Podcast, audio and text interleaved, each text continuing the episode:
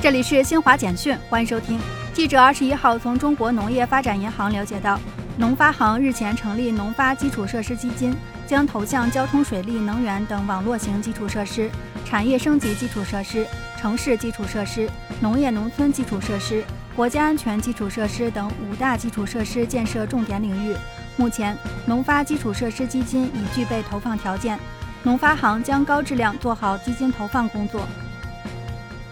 印度总统选举结果二十一号揭晓，执政的全国民主联盟推举的候选人德劳帕迪·穆尔穆击败反对党联合提名的候选人亚什万特·辛哈，当选印度新一任总统。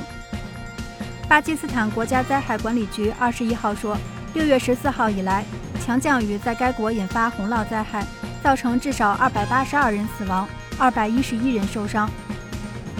俄罗斯外交部长拉夫罗夫二十一号在莫斯科表示，匈牙利政府希望从俄罗斯额外采购天然气，俄方将考虑这一请求。以上由新华社记者为您报道。